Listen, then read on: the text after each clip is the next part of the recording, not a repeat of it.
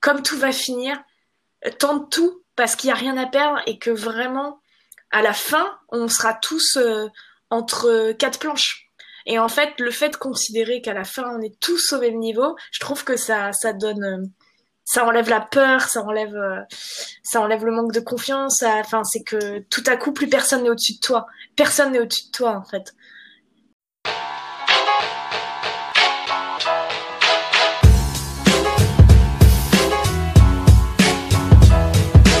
Bienvenue sur PEPS, le podcast qui vous booste pour réaliser vos rêves où j'échange avec des personnes passionnantes et passionnées qui réalisent leurs projets et leurs envies. N'oubliez pas de vous abonner à PEPS sur toutes les applications de podcast, c'est ce qui permet au podcast de vivre, et retrouvez-moi également sur YouTube sur la chaîne Alexis Pinault. Et sur ce, je vous souhaite une bonne écoute.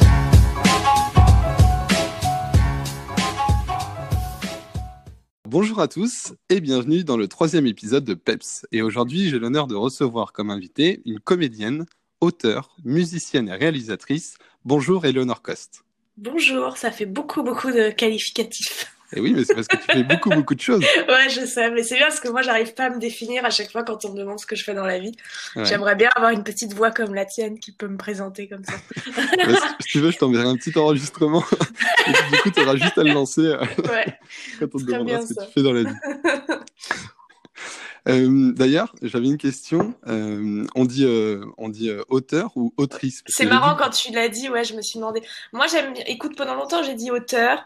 Je faisais partie de, de, de, ces meufs qui disent non, mais il faut garder. Je suis le voilà, Madame le Président, machin et tout. Et en fait, depuis quelques temps, j'ai appris l'origine et l'origine étant qu'en fait, on a ça a existé. On a dit autrice. On, on s'était fait au féminin et en fait le, les hommes, euh, l'humain a fait que c'est devenu masculin. Donc en fait, euh, moi j'aime bien j'aime bien les origines. Donc je vais rester sur autrice. D'accord. Ok, très bien. Puis je trouve ça joli. Je sais pas, tu dis actrice. Tu dis actrice, autrice. J'aime bien scénariste, actrice, autrice. Et c'est marrant parce que tu vois, bah, justement en préparant le podcast, euh, j'ai des questions aussi sur l'entrepreneuriat et et j'ai vu qu'on pouvait dire entrepreneuse aussi. On peut dire ah. entrepreneur écrit avec un E à la fin ou entrepreneuse. Et, euh, et, notamment, euh, Émile Zola euh, écrivait entrepreneuse. Oui, mais tu vois, c'est des termes qui, qui, existaient en fait et juste on nous les a fait oublier. Ouais. et ouais, c'est assez, assez marrant. Du coup, j'ai découvert, tu vois, j'ai découvert plein de choses. Alors, tu fais beaucoup de choses. Tu fais des BD, des web-séries, tu écris des sketchs, des courts-métrages, tu fais de la musique aussi avec ta sœur Raphaël. Euh, est-ce que pour les gens qui ne te connaissent pas, tu, tu peux un peu te présenter, expliquer euh, assez rapidement ton parcours et puis de toute façon on va revenir dessus. Eh bien, oui, c'est vrai, je fais, je fais beaucoup de choses que je suis assez hyper active. Donc, en fait, moi, j'ai, pour les gens qui me connaissent pas, au départ, je suis vraiment juste comédienne. J'ai fait le circuit classique au Florent Conservatoire. Et puis, j'ai eu la chance de rentrer euh, dans le milieu un peu du web à l'époque où ça émergeait, où la plateforme, moi, c'était Dailymotion quand j'ai commencé. Donc, j'ai commencé en 2011. J'avais lancé ma propre web série. Et en fait, cette web série m'a permis d'entrer euh, dans Le Visiteur du Futur où François Descraques m'a offert un rôle récurrent de Sarah Lombardi qui était une vraie méchante. Et après, de fil en aiguille, je suis rentrée chez, Golden Moustache. Euh, et ensuite, voilà, maintenant je suis en Indé depuis euh, trois ans. Mais euh, mais du coup, oui, on est on est les vieux du web en fait. On nous appelle les vieux du web. ok. Et alors, ce qui est marrant, c'est que on va on va revenir un peu sur chacun des points, mais euh, moi, quand, quand, quand je t'ai invité et que tu as accepté du coup de faire ce podcast, en fait, c'est le troisième épisode et il y a eu deux autres épisodes, donc un avec Alex Viseo et un avec Julien Fabreau. Et euh, malgré le fait qu'ils soient euh, très créatifs les deux sur YouTube, tu vois, c'est, pas des, courts-métrages ou des choses comme ça qu'ils font. Et du coup, je me suis dit, ah, c'est trop cool parce que pour, pour la première fois sur ce podcast, j'ai pas un entrepreneur, j'ai une artiste. Et au final, en fait, en faisant des recherches, je me suis euh, enfin, j'ai compris qu'en fait, tu étais aussi euh, très, euh, très entrepreneuse, quoi, pour le coup. Ouais, mais ouais, depuis pas très longtemps au final. Mais oui, de plus en plus, de plus en plus. Bah, depuis pas très longtemps, mais tu vois, alors il y a le fait entrepreneur depuis trois ans, enfin, où tu es indépendante, c'est ça? Ouais, ouais. Et puis il y a aussi le fait, tu vois, où tu as créé euh, bah, il y a assez longtemps maintenant, ta, ta première, euh, euh, ta première série sur YouTube. Enfin, c'était les, les journaux de Lolo, c'est ça? Ouais, c'est ça, le journal de Lolo. ouais, c'est marrant, j'écrivais une lettre de motivation là juste avant qu'on qu'on se retrouve où je, je, devais revenir sur mon parcours parce que je veux suivre une formation de, de réalisatrice. Mhm. Et, et du coup, ouais, je revenais sur ce truc de le, le fait de le journal de Lolo, c'est vraiment ce moment dans ma vie où je voulais être actrice en fait, tout à coup, je me suis rendu compte qu'être actrice, c'était être acteur de sa vie aussi, au sens euh, propre et figuré. Tu vois, c'est pas que jouer la comédie. Et du jour où j'ai décidé d'être actrice dans tous les sens du terme, c'est là qu'il a commencé à se passer des choses pour moi. Donc euh, oui, en entreprenant, en effet, parce que vraiment rien, rien, rien ne tombe euh, du ciel, ça, ça n'existe pas. Enfin, si ça existe pour certaines personnes, et tant même pour elles, mais moi, ça m'est jamais arrivé. ouais, le, téléphone n'a jamais sonné tout seul. T'as toujours ah, dit. Vraiment, j'avais donc au bout d'un moment, t'en tires les conclusions. Quoi. Et première grosse décision qui m'a marqué un peu sur ton parcours, c'est que tu as arrêté l'école assez tôt. Ouais. Tu as arrêté l'école à 16 ans. Et je voulais savoir un peu ce que, comment ça se passe, euh, ce genre de choses. Euh, comment réagit tu vois, la famille, euh, tes proches, les gens autour de toi? Ouais. Bah moi mes parents ils ont été super parce que c'est grâce à eux que j'ai pu arrêter. J'ai arrêté parce qu'en fait je suis tombée en, en... j'ai fait une grosse dépression à 15-16 ans à cause des enfin c'est les joints qui ont qui ont été le terrain euh, dépressif du départ mais en fait il y avait un truc de fond où j'étais très très malheureuse dans le système scolaire. Enfin j'étais une enfant très euh, j'ai été harcelée au collège et puis j'étais euh, j'étais pas apte euh, je suis pas très sociale. Enfin j'ai beaucoup du mal avec les autres dans dans voilà c'est le système en tout cas scolaire ne m'a jamais euh, ça a jamais été avec moi. J'avais tout le temps mal au ventre j'étais tout le temps malade.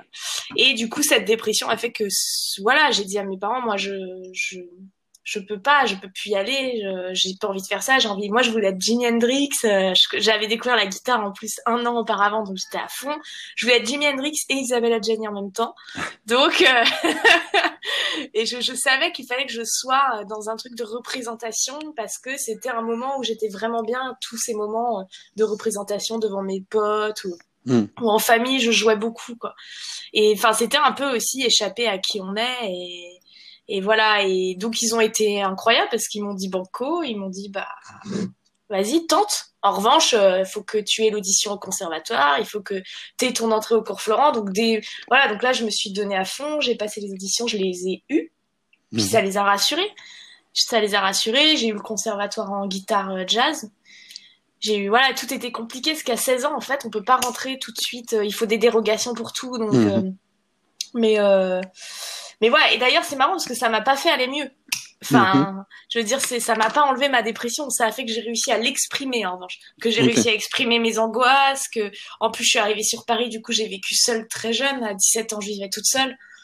Euh, donc du coup, voilà, j'ai découvert la, la thérapie. J'ai rencontré un psy qui m'a mis évidemment euh, sous médicaments, lui, tout de suite. Mhm. Et donc j'en parle dans Genre Humaine d'ailleurs, de ce, cette phase de vie où vraiment euh, on m'a lobotomisé le cerveau. Ouais. Mais bon, voilà. Mais je me demande ce qui se serait passé si j'étais restée au lycée. Je sais pas, peut-être que ça... Ça aurait été aussi, peut-être, je sais pas. Ouais, justement, c'est assez intéressant c'est que euh, moi, ce qui m'a impressionné, tu vois, dans, dans, dans ce choix, euh, parce que, euh, alors, je t'explique très rapidement. En fait, moi, ce podcast, c'est une, une, sorte de thérapie pour moi. C'est-à-dire que dans le sens où j'ai envie de d'échanger avec certaines personnes, donc j'en profite de le faire sous forme de podcast pour partager avec d'autres gens. Mais il y a beaucoup de questions qui en fait m'intéressent moi à titre perso. Et, et voilà. Et ça, ça en fait partie, tu vois. Euh, moi, quand j'étais plus jeune, il y a, euh, bah, j'ai fait du théâtre et puis bah, je me suis posé les questions. Est-ce que, est-ce que j'ai pas envie de faire ça de ma vie? Puis au final, je me suis dit, bah non, on va plutôt s'assurer un boulot euh, classique, etc. Tu vois, j'étais pas mauvais à l'école, machin. Et, et ma question en fait là-dessus, c'est comment savoir ce qu'on veut réellement dans la vie? Comment toi tu l'as su? Et, et, et, et, parce que quand même, t'as pris, as pris quand même des décisions très importantes, tu vois? Ouais on le sait pas en fait. Euh, à cet âge-là, c'est impossible. Tu peux pas demander à une enfant. T'es une enfant à 16 ans. Je veux dire, t'es pas fini. Euh, encore aujourd'hui, à 30 ans, je me considère pas fini. Je pense qu'on est. Je pense que tu ne le sais jamais. Ce que je pouvais savoir, c'est que j'étais très malheureuse. Mhm. Tu peux, en revanche, tu peux à n'importe quel âge avoir conscience de est-ce que je, je, suis heureuse ou malheureuse. Et il y a un moment, tu arrives quand même à, faire peser dans la balance. Il y a un truc aussi où tu, puis il y a un truc d'instinct. Moi, j'ai eu un truc d'instinct. Euh. Mais bon, après, c'est un peu mystique, parce que moi, je te dis, c'était très lié au, au bédo, au joint, parce que je fumais beaucoup. Mhm. Euh, j'ai arrêté parce que ça m'a fait tomber vraiment en bas de trip. Et en fait, un jour, j'ai refumé juste une latte. Et ce jour-là, il y a eu un truc où j'ai eu mes premiers symptômes de disparition, j'appelle ça comme ça. Mhm. En fait, j'ai appris plus tard, c'est de la dépersonnalisation, où je suis vraiment sortie de mon corps. Et j'ai eu vraiment un truc de, je ne peux plus rester là. Je, il faut que je sois. Mais je crois déjà, ce truc d'action me hantait. Il fallait que je sois en action. Je pouvais plus dépendre des, des professeurs, dépendre de, d'un système, de de, de, de, ce que je considérais comme être un enfermement. Quoi. Mais après, pour revenir à ta question de base, je pense qu'on ne sait pas. Hmm. On ne sait pas à, à 16 ans. D'accord, ok. Donc, du coup, tu as, fait plusieurs choses. On parlait notamment de ta chaîne euh, YouTube qui s'appelait euh, Le Journal de Lolo. Euh, Ouais. Et en fait, c'est un peu un journal comme on peut avoir, comme toutes les filles de, de cet âge-là peuvent avoir dans, dans, dans, dans- sur sa table de nuit. Sauf que toi, tu le fais en format vidéo. Ouais. Et que c'était un format. euh, ça- je m'étais imposé, je crois, 30 secondes par jour ou une minute max, fallait pas dépasser une minute parce que je voulais vraiment me plier à un.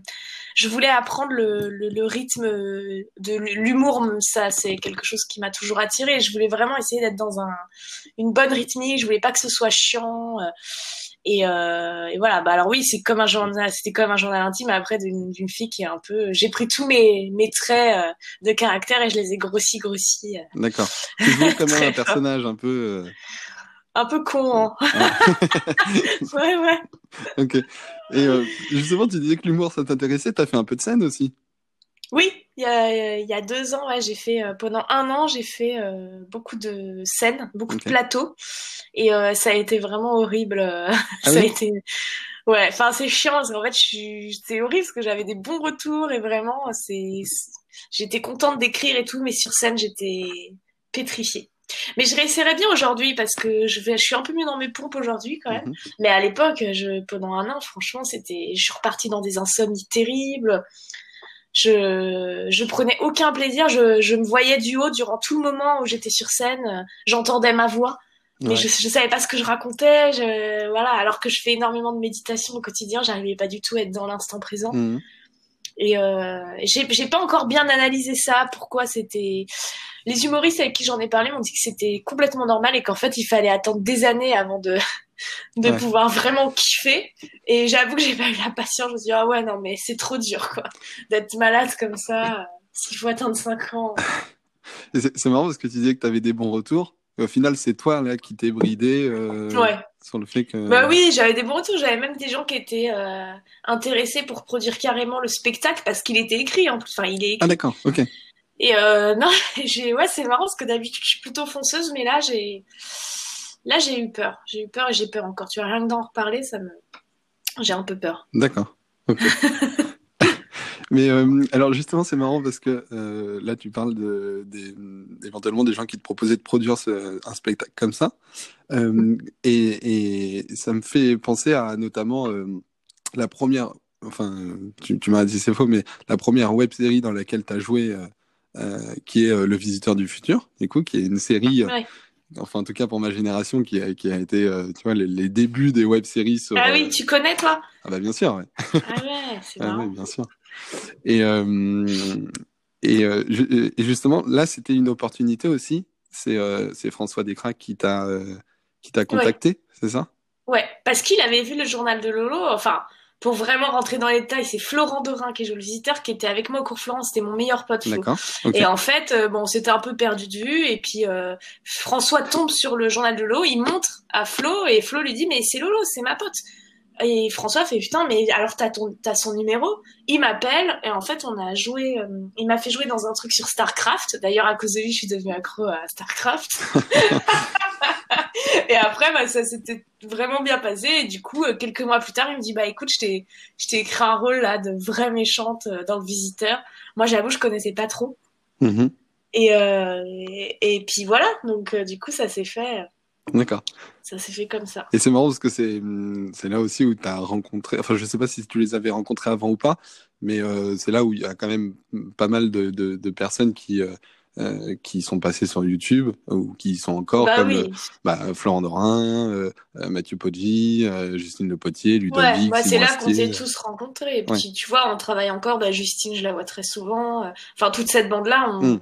On continue à travailler ensemble, on continue à se voir. Enfin, oui, oui, c'est là que j'ai rencontré le, le noyau de, Ouais. de notre petit groupe, quoi. Ok.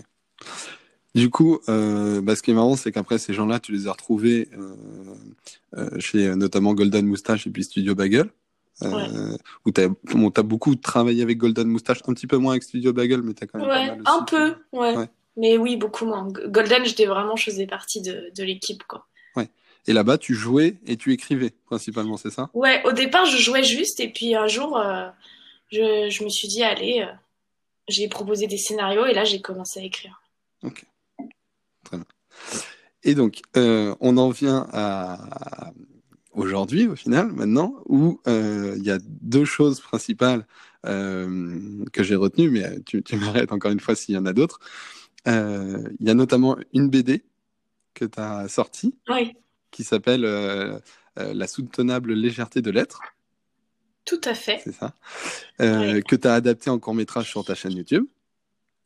Ouais, en fait, je l'ai pas adapté, c'était une vidéo de promo, en gros, pour faire vendre la BD. J'ai pris un moment de la BD pour dire, hey, coucou, si vous voulez voir la suite, il y a la BD. D'accord. Très bien. Et euh, donc sur cette chaîne YouTube qui s'appelle donc euh, Eleanor Cost, c'est, euh, Bah ouais, tout simplement. ouais. Mais alors tu vois, ça c'est quelque chose qui m'a marqué par exemple parce que euh, donc tu as fait euh, un, un groupe de musique avec ta sœur, donc vous aviez une chaîne YouTube qui s'appelait Les Sœurs Cost. Euh, euh, je crois qu'il est plus très actif maintenant, mais le groupe Non, existe non, toujours. on hein.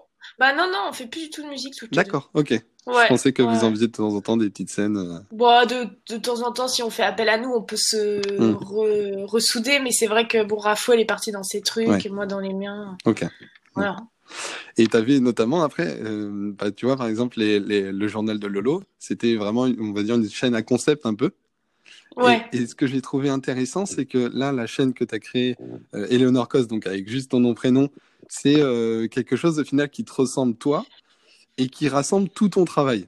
Tu vois, on peut retrouver Ouais. euh, des vidéos ASMR, comme on peut retrouver euh, euh, de la scène, comme on peut retrouver euh, les web-séries dans lesquelles tu as joué. Tu vois, on, on a vraiment de tout sur cette, sur cette chaîne YouTube. Bah, je, je voulais que ce soit vraiment un espace juste. En fait, je, pour moi, YouTube c'est une vitrine. Mhm. En gros, je, je- j'aspire pas du tout à être youtubeuse et d'ailleurs, enfin, moi, j'ai jamais gagné d'argent avec ce que je fais sur YouTube. Tu Mhm. vois, je gagne de l'argent avec la publicité, avec plein d'autres systèmes, mais je ne suis pas youtubeuse. Ok. Euh, et c'est pas par mépris que je dis ça, c'est juste que je ne gagne pas d'argent avec ma chaîne. Mhm. Donc, pour moi, la chaîne c'est vraiment exactement comme une vitrine de boutique de fringues où tu peux dire, je peux dire aux aux, aux gens, aux producteurs, bah voilà, vous voulez voir ce que je fais, regardez, vous allez là, il y a tout. Mm. Il y a ce que j'ai réalisé, il y a ce que j'ai écrit, il y a, y a quand je joue, il y a des trucs complètement cons comme euh, de la SMR et voilà. Et je voulais que ce soit un espace, ouais, euh, Oui, en fait, c'est la, la vitrine de, de ton travail à toi. ouais, Et, c'est et ça. c'est pour ça, euh, ça ça m'a toujours fait marrer, mais quand- sur Instagram, notamment, quand tu, quand tu parles à tes abonnés, tu dis euh, bonjour les, les amoureux de mon travail. ouais, ça c'est parce que c'est eux. Ouais. C'est des gens sur Insta qui m'ont suggéré ce terme. Ouais. En général, c'est ça. Parce que moi, j'appelais, je les appelais ma petite compagnie créole.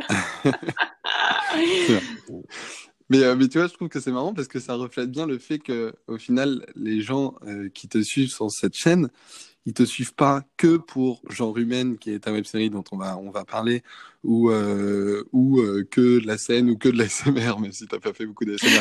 euh, mais J'aimerais bien savoir combien de personnes me suivent pour la SMR. Pas beaucoup, je pense.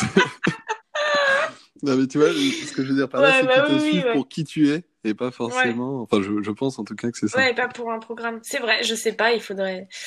Faudrait Et, leur demander. euh, Ouais, faudrait leur demander. Du coup, j'aimerais un peu parler de genre humaine. Juste avant, euh, j'ai cru comprendre que tu étais en train de préparer une nouvelle BD qui allait sortir. Oui, ouais. Tu peux nous en parler ou, ou Comment tu sais? Ah bah, J'ai fait des recherches.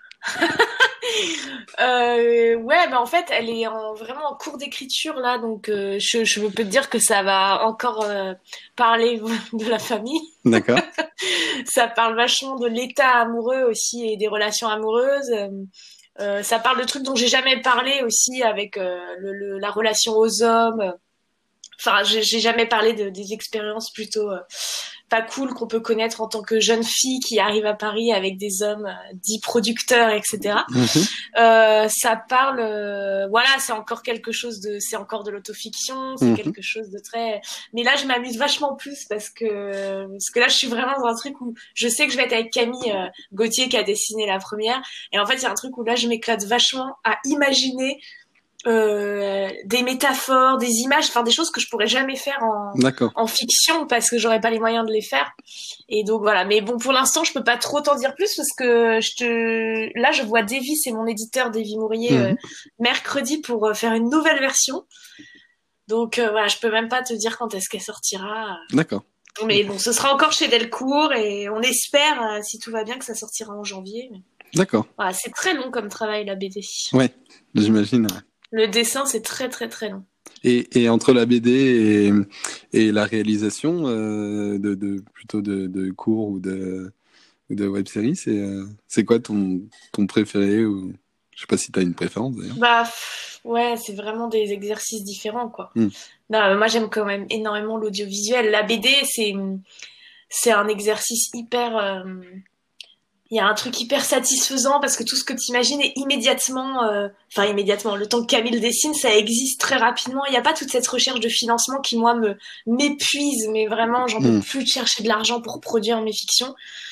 Et euh, et puis, euh, mais c'est pas le même travail. J'aime aussi énormément voir concevoir des films hmm. dans ma tête, d'imaginer comment ça va être réalisé, etc. C'est pas, je je pourrais pas te dire ce que je préfère. Ouais. Ouais, c'est complètement différent l'un et l'autre. Ouais, c'est très très différent. Et, et ton livre, il sort quand? Mais comment tu sais ça? T'as mis des, des, micros chez moi ou quoi? Non, non, non. Alors ça, c'est, euh, tu vois, mais euh, c'était une pure déduction parce que j'avais écouté un podcast dans lequel tu, tu disais que tu avais essayé d'écrire pendant une semaine tous les jours, etc. Ouais. Du coup, je me suis dit, je vais poser cette question. Et si elle répond, mais comment tu sais ça? C'est que c'est qu'il y a, Ouais, bah ça, écoute, c'est c'est dans. En fait, je suis, je, c'est chiant parce que j'ai une idée qui me tient vachement à cœur, mais je j'ai j'ai aussi envie de la de je je sais pas. En fait, il y a tellement de formats autour de moi, tu vois, entre la bande dessinée, le long métrage, la série, le le le, le court métrage, le maintenant même là, j'écris des des fictions audio. Mhm. Et du coup, il y a un espèce de truc que je ne sais là, je suis perdue en ce moment sur mon sur mes supports. Je ne sais plus quel support. Euh. Après le, le roman, c'est sûr que je voudrais euh, y venir un jour. C'est à la base, c'est vraiment ce que je voulais faire. Je voulais être écrivain. Mon arrière-grand-père était écrivain. Mhm. Et euh, je, j'ai baigné dans, dans un milieu très littéraire, euh, une famille très littéraire. J'ai toujours lu et c'est toujours quelque chose qui m'a. J'y viendrai, c'est sûr. Je suis sûre que j'y viendrai, mais euh, mais putain, ouais, il faut, il faut que je me calme sur le reste alors, parce qu'en fait, écrire un roman, il faudrait vraiment que pendant six mois, je sois en résidence et que je ne fasse que ça. Mais c'est prévu, c'est dans, c'est dans les, c'est dans les tiroirs. D'accord. Bon, alors je te propose de parler un peu de genre humain. Euh, D'abord, d'un un, un, côté un peu plus euh, format. Euh, donc, euh, Genre humaine, euh, voilà, déjà, félicitations parce que tu as remporté le prix, enfin, vous avez remporté le, le prix de la web série à Luchon récemment. Ouais, merci. Félicitations pour ça. Ça fait du bien de gagner pour une fois. T'avais déjà été, euh... non, t'avais été ouais, bah, J'ai déjà été nommée dans beaucoup de festivals ouais. et t'as toujours ce moment là de la remise où t'as ce petit espoir et c'est jamais toi. Ouais.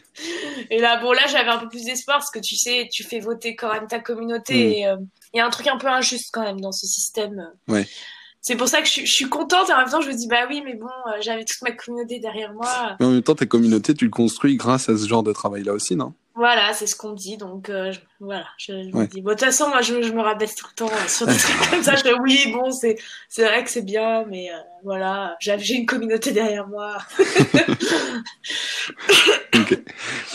Euh, donc, alors, euh, tu, pareil, là, tu m'arrêtes si si euh, si, euh, si c'est pas exactement ce que ce que ce qu'est cette web série. Moi, j'ai vu quelque chose comme un peu la mélancolie du quotidien, enfin un peu la la vie avec ses hauts, ses bas. parce qu'il n'y a pas, ouais. au début, on peut croire que c'est un petit peu que des bas, et en fait, non, il y a aussi des, il y a aussi des moments des moments euh, heureux, enfin de bonheur ouais. dans cette série. Euh, mais j'ai vraiment l'impression, c'était hyper intéressant, et j'ai vraiment l'impression d'avoir presque vu un documentaire sur toi.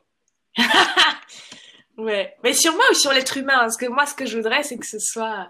Bah, Ouais, bah évidemment, c'est moi, c'est mes états d'âme et tout. Mais ce que ce que je veux faire avec ce projet, ouais, c'est pour ça que ça s'appelle genre humaine. C'est Ouais. vraiment. euh, D'ailleurs, ça devrait s'appeler genre humain. Mhm. Et euh, c'est parce que ça concerne les, les deux sexes. Et euh, ouais, ce serait de, de, de que, que voilà qu'on se dise ah mais c'est la c'est une sorte de définition euh, d'un être humain. En- Alors, ce que, ce que, ce que j'ai vraiment euh, apprécié, c'est que tu, tu construis le, le- chaque épisode, donc avec un schéma narratif, on va dire un peu classique, c'est-à-dire que tu as la situation initiale, donc on est tout de suite dans, le, dans la situation. Ensuite, il y a tout un échange, euh, et à la fin, euh, ça se termine soit par une personne, soit par une parole, soit par un objet, qui en fait, euh, alors moi je trouve, tu vois, que parfois on n'a pas la réponse. Normalement à la fin, on a, on a la Ouais. réponse, tu vois, dans, dans, dans un film, euh, à la fin on a la réponse, et j'ai l'impression que parfois on n'a pas la réponse. Euh, je te donne euh, des exemples, quand notamment tu abordes le sujet euh, euh, de, de vouloir des enfants, euh, à la fin, je suis resté là en me disant, mais euh, est-ce que en fait elle est enceinte? Est-ce qu'elle est pas enceinte? Tu vois Est-ce que- et, On comprend Ouais. au final que c'était une envie et c'est pas forcément que, que tu es enceinte dans la série, mais on, on se pose des questions. Quand tu, quand notamment tu abordes le sujet du cancer, on, la, la réaction que tu as à la fin, elle est euh, complètement différente de ce qu'on s'attendait, tu vois. Ouais. Et, et en fait, ça s'arrête à ce moment-là. Et du coup, il y a, il y a plein de questions qui se passent dans nos têtes. Et c'est là-dessus où, où- où je suis d'accord avec toi quand tu dis qu'en fait, c'est un documentaire sur les humains en général. C'est que euh, cette, cette euh, partie-là, euh, ça permet de nous de nous projeter, de nous mettre à la place, en fait, euh, euh, bah, à ta place dans la série. Et de se poser les questions euh, comme si on continuait la série après, après la fin de l'épisode. Ouais, exactement. Et parce que euh, le, le, le, le propre de l'humain, c'est qu'on n'a pas les, les réponses à tout, on n'a pas les, les solutions à tout. Tu parles de l'épisode sur les enfants, mais il n'y a pas de réponse à ça. Il n'y a pas de réponse à ces questions de est-ce que je fais des enfants aujourd'hui dans ce monde-là? Mm. Qui peut te dire qui peut te dire oui, qui peut te dire non, tu, tu peux pas, c'est juste des, c'est des questions existentielles, quoi. Ouais. Et les questions existentielles n'ont pas de, réellement de réponse. Ouais. Mais, mais oui, ce que je veux faire, c'est ce truc de ce que j'appelle la chute à chaque fois, c'est ce truc où tu es dans quelque chose de très, de très existentiel et c'est cassé par quelque chose de très quotidien. Mm. Et ça, c'est c'est important pour moi, ce rythme-là, parce que c'est c'est ma vie, en tout cas, de me poser pendant des jours, d'être dans un état dépressif, de noirceur. Et il y a un truc qui, qui, qui est complètement con qui va, qui va changer la donne. C'est comme les enfants à qui tu montres une, qui sont en train de chialer, d'un coup ils voient une pomme. tu vois ce que Florence Foresti a dit dans son sketch. T'as Ouais. ce truc de d'attention détournée que j'aime bien. Et, et c'est encore plus renforcé euh, par justement le choix de faire euh, euh, cette, euh, enfin, chaque épisode sous forme de plan séquence. Alors juste pour les gens Ouais. qui nous écoutent, euh, je précise que c'est un plan séquence, c'est qu'en fait tout est filmé sur un seul plan, il n'y a pas de coupure, il n'y a pas de montage, C'est comme du théâtre. C'est Voilà. ouais. C'est tout en une seule fois, une seule prise. Euh, et euh, il y a hum, pour, pourquoi justement euh, travailler sous forme de plan séquence comme ça? Bah parce que pour moi, le plan séquence, c'est ce qui va te rapprocher le plus d'une forme de réalité. Oui. Le montage, ça te, forcément, ça te met en recul. Tout à coup, tu, t'es, tu sais que le film est passé sous, sous première, qu'il y a eu euh, Mm. différentes versions. Là, le plan séquence est tellement brut, c'est tellement brutal. Et, et les sujets abordés sont, sont, sont tellement, euh, je, j'allais, je voulais dire brutal, mais j'ai envie de dire brutaux, je sais pas. Bah, ils sont, ils sont. Ah putain, j'oublie mes mots. Bref, en tout cas, c'était un format qui était pour moi. euh, Alors au départ aussi, c'est un format que j'avais choisi parce que je voulais pouvoir euh, réaliser facilement. Et puis, euh, je me suis- et sans thune. Et je me suis rendu compte que qu'en fait, il y avait quand même besoin d'énormément d'argent, voire Ouais. plus, parce qu'en fait, un plan séquence, ça nécessite un matos vraiment. Tu vois, là sur la saison 2, on avait un un Ronin, ce qu'il faut pouvoir se, se déplacer avec Mm. les personnages. euh, Et donc, euh, donc ça ne fait pas du tout économiser euh, d'argent. Voilà. Ouais. Mais en revanche, tu restes proche de, de tes personnages et tu. Voilà. Mais il y en a plein qui sont qui sont contre. hein. Il y en a plein qui disent ah mais ce serait bien aussi que tu que tu proposes un montage, etc. Je fais ah mais là Ouais, mais je trouve que. Sur ce sujet. On est vraiment, du coup, plongé dedans dès le début et on, on vit avec les personnages et ça continue, en continue. En fait, on vit la même chute que eux à la fin. Bah voilà, c'est ça. Ouais. Et puis il y a un côté euh, performance aussi. Hmm. Les acteurs, ah ils adorent venir sur genre humaine parce qu'ils savent, attends, quand, quand t'es acteur, c'est parfois, tu sais, tu dois refaire la scène 30 hmm. fois, tu n'en peux plus. Euh. Et là, il y a un truc où en fait, tu, tu dis aux acteurs, bah tenez la pendant 10 minutes, bah faites-vous kiffer quoi ça va pas couper. Il y a personne qui va vous dire non mais refais-la comme ça. En fait, tu as 10 minutes de kiff pur mm. où on est que dans le jeu. Puis à la fin, euh, ben, on, recadre quoi. Ouais. Et, euh, et c'est marrant parce que je, je m'étais fait la réflexion au début, je, je regardais, tu vois, d'un point de vue purement spectateur. Et puis à un moment, je me suis dit attends, euh, en fait depuis tout à l'heure, c'est des épisodes où pendant 10 minutes, euh, ils font que jouer, il y a aucune coupure. Enfin c'est euh, et euh, niveau euh, jeu d'acteur, c'est assez impressionnant parce que on... le, le, fait, je trouve, de pas le voir, tu vois, de pas s'en rendre compte, c'est ce qui est, ce qui montre que c'est que c'est bien fait. Et ouais, que ça c'est cool. Ouais, ça c'est trop chouette. Puis c'est aussi un format qui n'existe pas du tout sur YouTube. En fait, sur YouTube, on est quand même sur une plateforme où justement on nous a appris, et c'est ce que j'ai appris chez Golden, c'est ce que j'ai appris euh, partout, c'est le rythme, le rythme, le rythme, le rythme. Et on est dans des trucs très euh, allez, on fait une vanne, tac, on cut, énormément de cuts, ça va vite. On a été habitué aussi au, au fast cam, au Norman, Cyprien qui vont très vite. Et moi, j'avais envie de, de, briser ce code-là, euh, mm. tout ce qu'on nous a toujours appris, et dire mais attendez, regardez, on peut aussi prendre le temps d'installer quelque chose. Euh, voilà. Alors ceci dit, euh, moi j'adore faire ça et tout, mais le fait est que ça ça fera jamais des millions de vues ce genre de format. Parce que bah parce que c'est pas ce qu'on attend, c'est pas ce qu'on attend d'un d'un de cette plateforme pour l'instant, tu vois, la fiction sur YouTube. Mais bon, ça, c'est un autre sujet encore. Mais la fiction sur YouTube, c'est pas quelque chose qui est, qui est rentable aujourd'hui et qui est, qui est, même. Je me suis en train de me demander, moi, en ce moment, si c'est possible même. Ah oui, d'accord. Et euh, pourtant, j'ai l'impression que ça, quand même. Euh, ça vient de plus en plus, enfin, d'un point de vue euh, purement utilisateur, ça se professionnalise beaucoup comparé à ce qu'on faisait avant. Ah oui, ouais ouais, ça se professionnalise, mais je veux dire, ça. En fait, le problème, c'est que là, t'as tellement de plateformes qui émergent entre Netflix, Amazon, OCS. Même moi, je suis paumée en tant que spectatrice. Et je te le dis, moi, en tant que spectatrice, je ne vais jamais sur YouTube. Hmm. Parce que, attends, pourquoi j'irais voir une série sur YouTube Je sais pas trop si elle va bien être faite, alors que sur Netflix, j'ai les meilleures séries disponibles. On n'a plus le temps. Euh, on enfin, tu vois, tu privilégies aussi avec nos boulots, tu privilégies, bah, le, le, le temps, t'as pas le temps de tout mater euh, ce qui se passe euh, sur YouTube, etc. Donc euh, en plus je suis la première à participer à, à ce truc. mais, mais voilà, je, je sais pas trop comment on pourrait faire. En tout cas, une chose est sûre, on se finance pas avec de la fiction sur YouTube aujourd'hui. Ouais. Et t'aimerais peut-être aller sur des choses justement comme Netflix ou autre? Bah ouais, t'imagines Non, bof, moi, Netflix. Ah.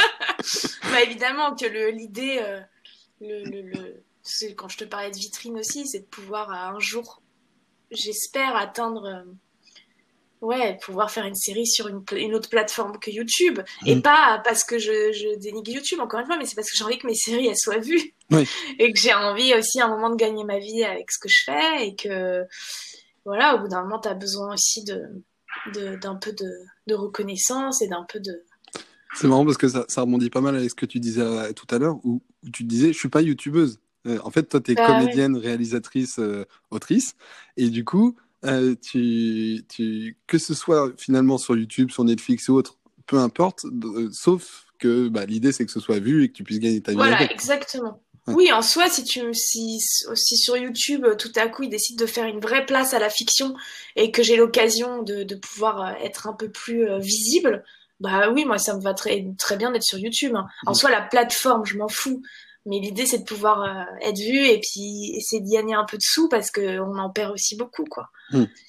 Donc, euh... Je pense que YouTube, il gagnerait à faire ça. Enfin, je sais que moi, euh, souvent, euh, en fonction de mes, des moods, tu vois, de ce que j'ai envie de regarder sur YouTube, soit c'est plutôt format podcast classique, euh, soit c'est vraiment fiction, tu vois, et c'est vraiment pas la même approche quand je quand je fais de la recherche euh, sur l'un ou sur l'autre. Ouais. Et, euh, et je pense qu'il aurait tout intérêt à, on va dire, peut-être séparer, tu vois, ce type de contenu-là. Ouais, ouais. Parce que c'est ça m'est souvent arrivé de me retrouver sur des blogs, les meilleures web-séries de YouTube ou tu vois, des, sur YouTube, parce que bah, parfois j'ai envie de ça et puis en fait, bah, je sais pas où chercher quoi. Bah oui, ça c'est vrai. Et euh, il faudrait faire des catégories peut-être. Mais tu sais, ils ont fait, ils ont lancé YouTube Red il y a trois ans. Oui. Mais ça, ça a pas très bien marché, je crois. Enfin, regarde. en... en, série française, il y en avait deux. Il y avait Les Emmerdeurs et Groom. Euh, voilà quoi. C'est. Je crois que ça marche un petit peu mieux aux États-Unis. Euh, mais aux États-Unis, ils ont plus l'habitude, on va dire, de payer pour ce type de contenu. C'est pas la même approche. Ouais, non, c'est pas la même approche, c'est vrai. Mais en tout cas, bon, YouTube, c'est une mare d'informations, de, contenu. En fait, il y en a, il y a trop de trucs. Il y a trop de trucs et tu peux pas euh, empêcher à tous ces trucs d'exister. Mais c'est vrai que ce qui serait super, c'est de faire comme sur Netflix des catégories, tu vois. Mmh, des catégories euh, fiction, podcast. Euh. Ou comme sur Twitch, qui se rapproche plus de YouTube peut-être, mais au final, Ouais, mais je connais pas bien encore Twitch. Faudrait, faudrait que j'aille mettre mon nez là-dedans. Euh, dernière petite question sur le format euh, de genre humaine. Euh, il y a deux saisons pour le moment. une troisième peut-être bientôt. Enfin, bah écoute, la troisième elle est écrite. Hein. elle attend que des. Le problème c'est que là, je n'ai plus d'idée de financement. moi j'ai j'ai une boîte de prod avec moi qui sont en train de se décarcasser à trouver des solutions, mais hmm. c'est vrai qu'il y a un moment. Mais ouais. Et donc deux saisons et à chaque fois il y a six épisodes. C'est un, c'est quelque chose que tu veux tenir six épisodes. Il y a une raison particulière Non, en fait ça s'est fait naturellement parce que la première saison j'avais eu le CNC et du coup j'avais réussi à faire quatre épisodes et j'en avais autoproduit deux. Et mhm. du coup on était arrivé à six. Euh, entre, en gros, à arriver à 6, on n'avait plus d'argent. Donc, il a fallu laisser passer un temps. Du coup, quand on a lancé la deuxième saison, on s'est dit, bah, faisons à l'identique pour que ça crée un peu un, quelque chose de cohérent. Et du coup, on a fait 6. Mais tu vois, là, typiquement, sur la troisième saison, j'ai envie d'en faire 10. En fait, j'en ai 15 d'écrits. Et, euh, et bon, je vais pas pouvoir faire les 15, je pense, mais je pense qu'on s'en fout du nombre d'épisodes. Enfin, les gens, je pense que les gens s'en foutent. D'accord. J'aimerais beaucoup qu'on parle maintenant des sujets que tu as abordés. Euh, que ce soit dans euh, tes vidéos qui s'appellent les topos de Lolo ou que ce soit dans le genre humain, il y a beaucoup de sujets qui, euh, qui, sont, qui sont similaires entre les deux. Et alors, je les ai pas forcément classés dans l'ordre d'importance, mais, mais voilà, j'aimerais qu'on s'arrête, pas sur tous, mais sur, sur certains. notamment, donc tu parles beaucoup des choses que tu aimes et que tu n'aimes pas. Euh, euh, donc euh, Ducati, tu aimes. les, beats, en os, t'aimes pas. Les sorties d'un peu de l'air, t'aimes pas. Twin Peaks, t'es ultra fan. Il y a un truc qui m'a... résumé. Il y a un truc qui m'a marqué aussi, c'est que plusieurs fois, dans, dans, dans, dans, ce que tu crées, tu, tu, précises que tu as des beaux seins et notamment, tu dis Je sais que mes seins sont ouf car je les compare aux autres meufs. Et tu dis ça à travers un personnage. Et ma question, c'est est-ce que tu te, euh, en dehors de ça, est-ce que tu te compares beaucoup aux autres? Bah moi maintenant, euh, non même euh, physiquement ouais. Ouais. Physiquement ouais. Et bah ouais, mais c'est c'est c'est je sais pas, je, je tu fais pas ça toi quand tu vois un mec dans la rue ou te dire ah j'aimerais bien avoir ça, j'aimerais bien. moi souvent quand il y a une meuf qui passe, j'aime beaucoup regarder les femmes. Ouais. Euh, enfin je, je, trouve que c'est trop beau une femme et euh, surtout les parisiennes moi j'habite à Paris en j'habite dans un quartier où les femmes elles sont très euh, j'habite dans le premier donc les femmes elles, sont, mm-hmm. elles sont bien habillées il y a je sais pas il y a un truc que moi j'aurais beau essayer de mettre ça ça m'ira jamais comme ça donc ouais il y a un truc de comparaison et euh, voilà mais en général en revanche c'est plus pour dire ah ça ça c'est mieux quand même ouais et tu es très influençable, tu vois. Si je vois une nana que je trouve euh, jolie avec un, un beau manteau rouge, et bah tu peux être sûr que dans la semaine je vais vouloir acheter un manteau. pas dans les magazines, moi. Euh, non, ça me suffit de vraiment de regarder les, les gens dans la rue. ouais. Mais donc oui, je compare, ouais. D'accord. Ok. Ouais, non, moi je me compare. Euh, soit, soit c'est quelque chose qui me marque, genre quelqu'un, tu vois, qui a, un, qui a un swag de fou et je me dis, punaise, j'aimerais ouais. voir ce swag-là, tiens. Ouais. Euh, ou alors, c'est qu'il a quelque chose, euh, entre guillemets, que, que je peux pas obtenir parce que je l'ai pas, du genre, euh, je sais pas, quelqu'un, un gars qui serait avec une fille euh, trop jolie, je me dis, punaise, mais ça, c'est inatteignable pour moi, tu vois. Je me dirais, j'aimerais avoir, être comme lui pour pouvoir avoir ça, tu vois. Mais si, ouais, je comprends. sinon, je, quand je croise un gars, je me compare pas forcément à lui. Ouais. C'est vraiment quand il y a un, entre guillemets un objectif derrière. Ouais, d'accord. ah, et puis il y a un truc de, j'aime bien aussi voir des meufs dans la rue, tu sais, qui vont être, je sais pas, un peu quoi, un peu des hanches, un peu du ventre, je me dis ah bah c'est cool, elle aussi, et du coup ça me rassure. Tu vois, il y a un truc où moi, moi quand même c'est vrai maintenant que tu le dis, euh... oula, je vais parler à ma psy de ça. C'est vrai que je me compare vachement.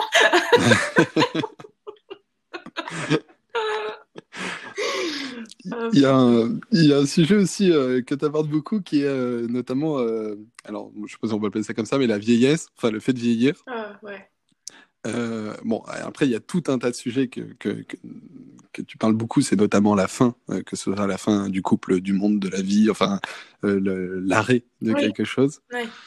Euh, et et j'ai l'impression que la, la trentaine, euh, quand j'ai découvert un peu ton travail, euh, la- le fait de passer à la trentaine, c'était quand même une étape très importante pour toi. Ouais, de ouf. De ouf. Bah, la BD, ça parle de ça, en fait, aussi. De... Ouais.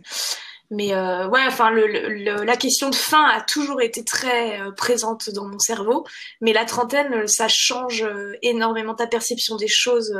parce que tout à coup, ça, te, ça devient réel, en fait. Ouais. Parce que bah aussi, t'as des gens autour de toi qui tombent malades, t'as des gens qui meurent. Donc tout d'un coup, t'es... C'est normal, c'est même pas la trentaine, c'est le fait de vieillir, c'est que tout à coup, t'es confronté à la réalité. Et la réalité, c'est que cette fin que t'as toujours euh, imaginée comme étant euh, quelque chose qui existe vaguement, tout à coup, ça, Mhm. ça se met à exister, ça se met à devenir très concret. Et puis ta propre fin aussi. Après, t'as, tu vois, de, de- j'ai eu un accident de ski débile euh, là il y a un an et j'ai brisé mon, j'ai rompu mon ligament et c'est un truc débile, mais c'est un, un truc où tout à coup je me suis dit, ah, mais en fait, je, je, je suis vraiment qu'un petit corps euh, qui peut se briser, qui peut. C'est que tout devient impossible quand tu vieillis. Mm. Puis je pense que quand t'as des gosses, c'est pire après. Parce que là, t'as un, une espèce de truc de. Ah ouais, oh là là. En ce moment, en plus, j'ai vu Alabama Monroe, là. euh, La meuf, 7 ans après, j'ai vu Alabama Monroe.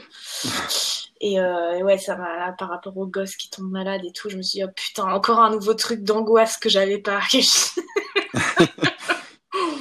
Mais oui, oui, c'est sûr, la trentaine, je pense que ça fait. Parfois, c'est la quarantaine, c'est des petites crises de vie, en fait. Mm. Des petites crises existentielles. Qu'on avance et qu'on s'en rend pas compte, quoi, au final. Ouais, c'est ça. Et puis un truc de bon, bah, qu'est-ce que. Qui je suis aussi, la question identitaire, elle est très forte, je trouve, à 30 ans. Ouais. Tu, tu deviens adulte, tu. Tu vois, c'est... mais c'est des trucs. euh, Là, je suis en train de chercher. euh, Enfin, j'ai peut-être trouvé, mais je, je vais acheter une maison. Et t'as un truc de. C'est pareil, ça te. Ça m'angoisse vachement, alors que ça devrait être. C'est très positif, mais ça m'angoisse vachement parce que tout à coup, c'est ah oui. Donc, ça, c'est, c'est, c'est réel, c'est la, la Mm. femme que tu voyais quand t'avais 5 ans, genre je rentre du travail, j'ai une maison, euh, j'ai un chien et un mec, bah elle est là maintenant, t'es déjà Ouais. dedans et c'est réel en fait. Donc ça et puis ça te confronte au fait que bah oui, tes parents aussi ils vont pas ils vont pas te survivre, enfin tu sais t'as un truc de Ouais, c'est c'est oh là là.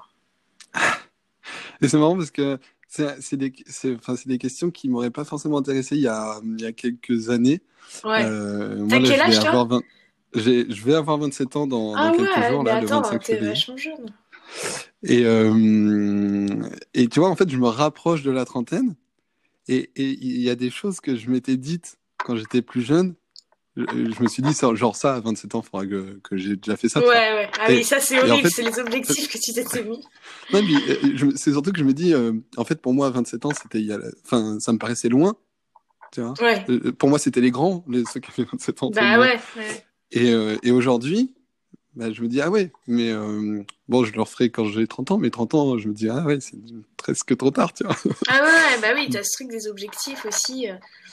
Non, mais c'est pour Du ça coup- que, ouais, faut foncer, enfin, faut pas laisser des trucs en... Il faut pas de regrets, surtout, ça c'est ma phobie, les regrets. Vaut mieux, comme, comme dit Big Flo et Oli, vaut mieux avoir des, des, Des remords des regrets. ouais, c'est ça, mais du coup, ça crée des... Ça, ça crée mon hyperactivité, tout ça, c'est-à-dire que je veux tout Ouais. faire euh, vite euh, pour ne pas avoir ces fameux regrets. Donc c'est difficile de trouver un juste milieu, quoi. Ju- Justement, euh, tu dis que tu, tu veux faire plein de choses et que tu veux les faire vite. Je suppose que dans ce que tu entreprends, il y a aussi des échecs que de temps en temps, enfin, tu, tu dois bien Oh, avoir. bah euh, oui. Ouais. Il y a plus, plus d'échecs que de réussites hein, dans nos boulots, quand même. Ouais. On est plus souvent confronté à des, à des échecs. Hein. Bien sûr. Et tu vois, moi, il y a un truc, euh, je voulais avoir un peu ton avis là-dessus. C'est euh, euh, parfois quand on, quand on échoue quelque chose, alors d'ailleurs que ce soit du pro ou que ce soit du perso, tu vois, par exemple une, une relation de couple, et justement le couple, ça fait aussi beaucoup partie des, des, sujets que tu abordes. c'est un peu, on, on, peut un peu se faire la réflexion du, bah, j'ai perdu mon temps, tu vois. Ouais. Est-ce que tu as cette réflexion-là ou, ou est-ce que finalement les échecs, ça sert aussi un peu? Euh, ouais, c'est vrai que cette notion de perte de temps, moi j'ai du mal avec parce que j'ai, bah, notamment en couple, euh, j'ai des relations où j'ai vraiment l'impression d'avoir perdu mon temps. Et là, je commence maintenant à me dire qu'en fait, c'est ça, ça apporte toujours quelque chose, même les, les boulots où tu échoues. Évidemment, ça apporte quelque chose, mais ça, je suis plus douce avec moi là aujourd'hui. Mais c'est vrai que à un moment, j'étais très en colère euh, contre moi d'être restée cinq ans avec cette personne, de ne pas avoir ouvert les yeux avant, de pas. Euh. Mais c'est le c'est le privilège aussi de de vieillir, c'est que c'est des choses que tu ne referas plus. Euh. Ouais. Et de transformer ces échecs en en réussite parce que finalement ces échecs-là permettent ensuite de créer si tu les fous dans tes. Ouais ça, ça, te permet un peu de te construire, du coup, de, de, de, se trouver, je sais pas comment on peut dire, de, de passer aussi par des échecs pour savoir que c'était pas là ou pas ça qu'il fallait Moi, faire. Moi, je trouve ça hyper important les échecs. C'est à chaque fois, je me, j'aimerais trop voir comment ça se passe. Une nana, tu vois, qui aurait eu le même parcours et qui directement aurait eu un premier rôle dans un long métrage, puis serait partie, aurait réussi à, à écrire tout de suite, à financer très ses films. Je sais pas si tu peux, parce que moi, ce qui me rend heureuse aujourd'hui, c'est l'acharnement Enfin, c'est parce que j'ai cet acharnement. Quand ça fonctionne, après, je suis tellement heureuse parce qu'il y a eu l'acharnement avant. Mais s'il n'y a pas eu l'acharnement, et euh, c'est ouais, c'est ce que disent beaucoup d'acteurs qui disent que putain, ceux qu'on bouffait de la vache enragée, euh, qu'on galérait, machin, bah il y a un espèce de truc où t'es tellement, euh, t'es tellement plus fier, quoi. Mm. Et puis moi, j'aime bien travailler en plus, donc j'ai la notion, euh, j'ai une notion assez forte du travail. Et, euh, et donc j'aime j'aime travailler et qu'ensuite ce travail m'apporte euh, une, une, réussite ou un échec. Et si c'est l'échec, euh, c'est aussi intéressant toutes les remises en question que ça entraîne. Quoi. Sur le moment, c'est très facile à dire, hein, mais c'est l'échec sur le moment, il est très difficile à vivre. Mais euh, oui. Mais bon, comme tout, avec le temps qui passe dessus, ça se transforme en quelque chose, moi, je pense, de, de positif. Hmm. Il faut passer par là et c'est jamais facile. Ouais, mais je trouve ça bien, moi, de passer par là. Et euh, tu te projettes beaucoup sur, euh, sur l'avenir, justement, comme tu as un peu peur de la fin? La question, c'est est-ce que tu, tu te projettes? Bah là, malgré moi, oui. Je, en fait, moi, j'anticipe 24 euh, sur 24. ouais.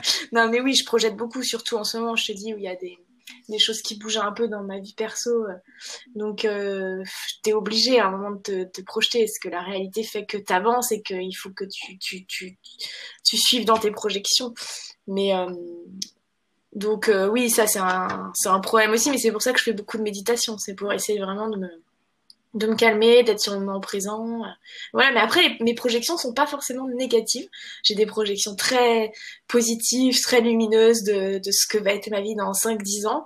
Mais j'en ai aussi des... Bah, tu vois, là, toute cette semaine, c'était... Euh, mon obsession, c'était, putain, euh, mes parents vont, bien, vont bientôt mourir, comment je vais faire? C'est ce mm. truc de putain, concrètement, en fait, là, c'est sûr, ça va arriver un jour, quoi.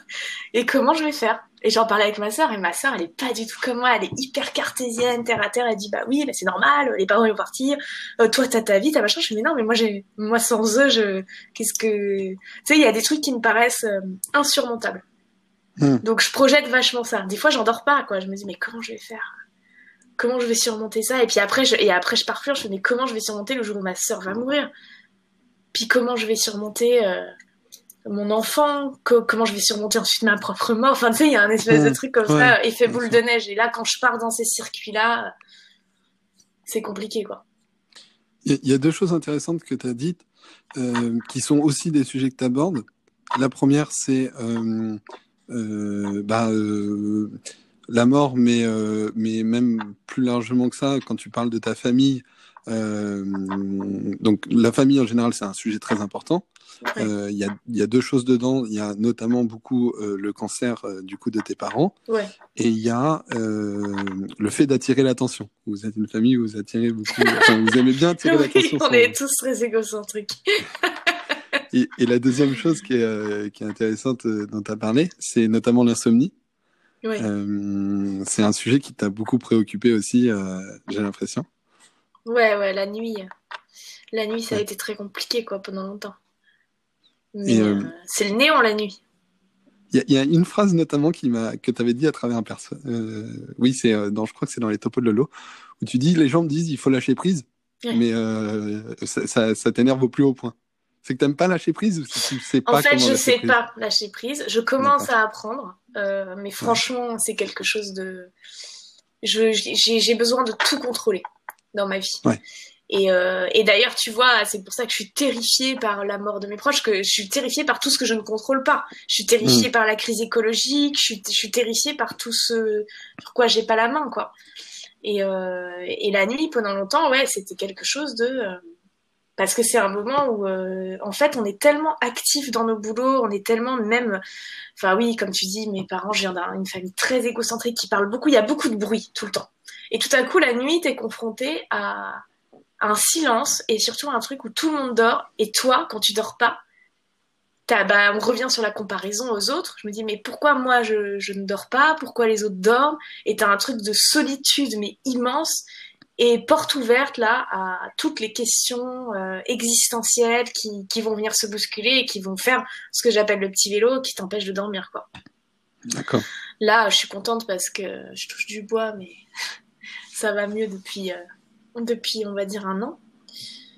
Mais voilà, parce que justement, peut-être que je, je, je, suis à fond dans le yoga, je suis à fond, enfin, je lâche peut-être mmh. plus. J'ai rencontré quelqu'un aussi qui m'apaise vachement et qui, parce que moi, ce qui m'empêchait vachement de dormir aussi, c'était les, la relation amoureuse. De, souvent, je dormais pas parce que j'avais la sensation d'être avec la mauvaise personne. Et en fait, le fait est que j'étais toujours avec la mauvaise personne. Et c'est pas la faute de cette personne. C'est juste qu'en fait, mmh. il y avait ce truc de, je choisissais pas des, bah, je choisissais pas. Du coup, je me retrouvais ouais. avec des mecs adorables, attention, hein, mais qui j'étais pas amoureuse. Et du coup, la mmh. question de, de l'amour m'a toujours vachement perturbée. Et, euh, et du coup, c'est très agréable d'être aussi dans une relation où tu où je me pose pas de questions. Où je me dis, ouais. bah oui, c'est il y a une évidence, un truc où d'un coup, c'est très apaisant. De, ouais. de dormir avec quelqu'un. Où tu peux lâcher un petit peu plus ouais, tu pour peux le coup, un sans peu lâcher. faire exprès. Voilà, exactement naturellement, il y a un Sans truc, y penser. En fait, il faut pas penser à lâcher Ouais, prise. c'est comme si on dit, euh, faut pas penser à un éléphant rose, tu penses forcément Exactement. à un éléphant rose. C'est pour ça que ça m'énervait. Les gens disaient, bah, faut juste lâcher prise. ah non. mais, euh, mais ouais, en tout cas, c'est la nuit, c'est un truc, euh, c'est un truc fascinant. Faut apprendre à, à l'aimer, cette nuit, quoi. Ouais. Ok. C'est un sujet qui me, qui me, qui m'intéresse beaucoup. Et, et, contrairement aux, autres sujets que j'ai abordés, c'est pas parce que ça me concerne justement, parce que moi je suis quelqu'un qui m'endort très très facilement. Ah, insupportable. Euh, je suis désolé. Mais, mais par contre, il euh, y, a, y, a un truc qui m'intéresse là-dessus, c'est du coup quand on, quand on, on, a tendance comme ça à tout le temps réfléchir, c'est euh, est-ce que ça, ça développe pas une certaine créativité ou est-ce que c'est une réflexion entre guillemets qui ne sert à rien parce que bah, en fait tu tournes en rond. Bah c'est ça qui est insupportable, c'est que évidemment tu as raison, c'est que le ces questions là, enfin tout genre ouais. humain c'est mes insomnies.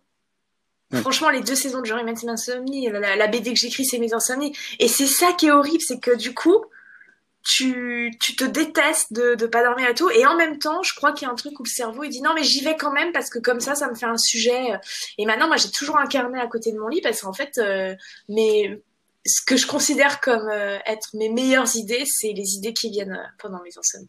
Et c'est ça qui est dégueulasse. Ouais. Parce que du coup, oui, c'est difficile d'en sortir quand tu sais que, hmm. que en fait, tu vas en tirer des trucs vraiment trop cool. Ok, non, c'est assez intéressant euh, parce que tu vois, moi, ça m'arrive d'avoir des idées le soir aussi, de prendre des notes. Et en fait, euh, alors, je, je t'envie pas sur les insomnies parce que ça m'arrive genre une fois tous les quatre ans, mais mais euh, quand ça arrive, c'est vraiment désagréable. Tu ouais. vois. Mais euh, en même temps, pour la, la créativité, tu vois, en fait, il faudrait un entre-deux. Il faudrait avoir un peu de créativité puis pouvoir s'endormir au bout de. Ouais, c'est ça. Ouais, il faut réussir à réussir à ce que j'essaye de faire, c'est que la créativité dépend pas de tes nuits, quoi, dépend pas d'un truc vital. La créativité, il faut que tu la tu la forces.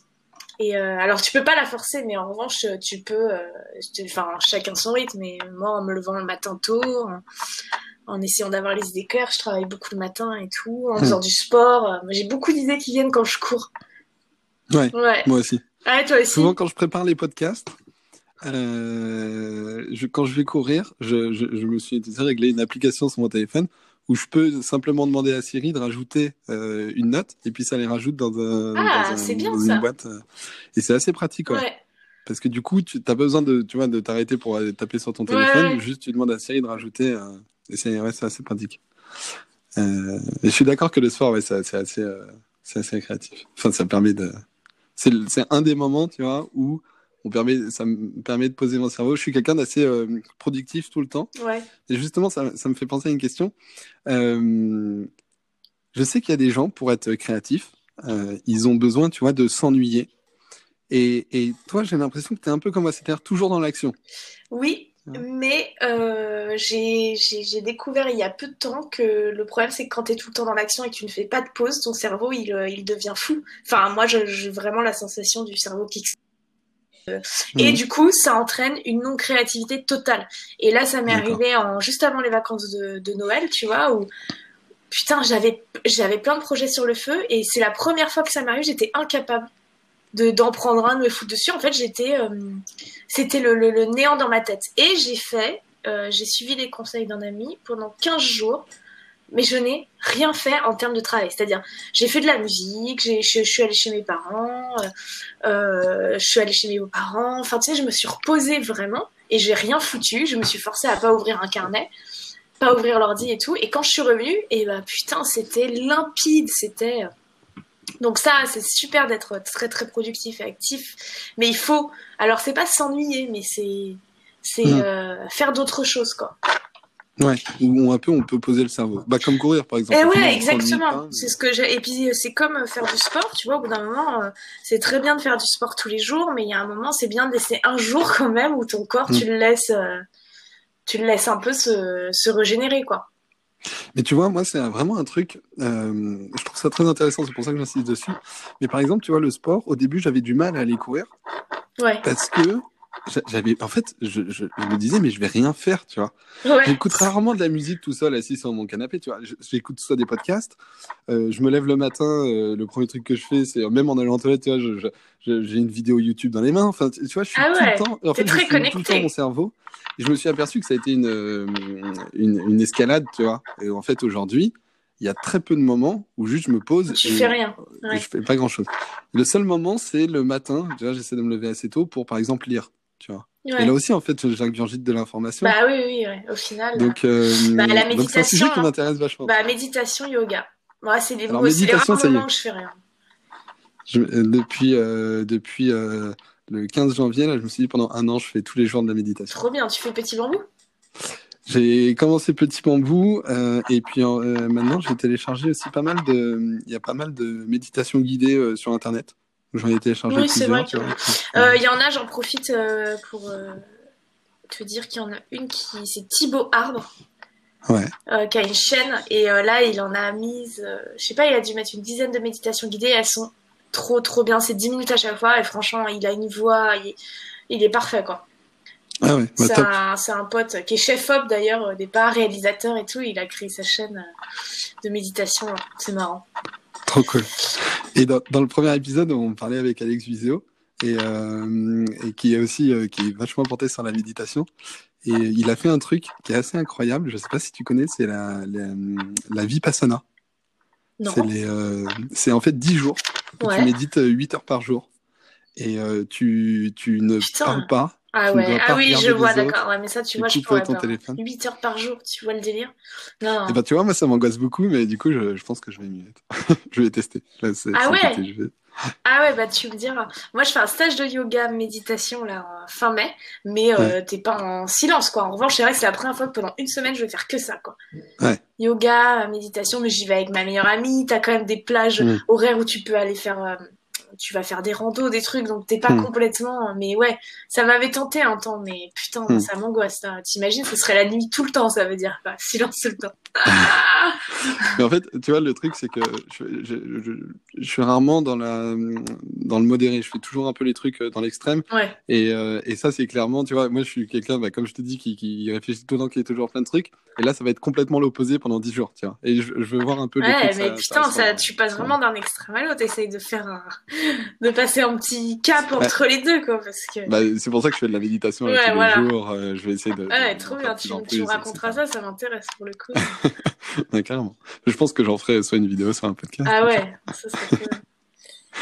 Euh, je- du coup, on a pas mal digressé, mais je reviens un petit peu sur euh, donc euh, la famille et sur le fait d'attirer l'attention. Vous êtes une famille, où- enfin, en tout cas, euh, d'après ce que j'ai compris, toi, ta sœur et tes parents, vous, vous aimez bien attirer l'attention. ouais. Et euh, est-ce que tu penses que c'est pour ça que tu es devenue comédienne, pour avoir un peu de l'attention sur toi? Ouais, c'est clair.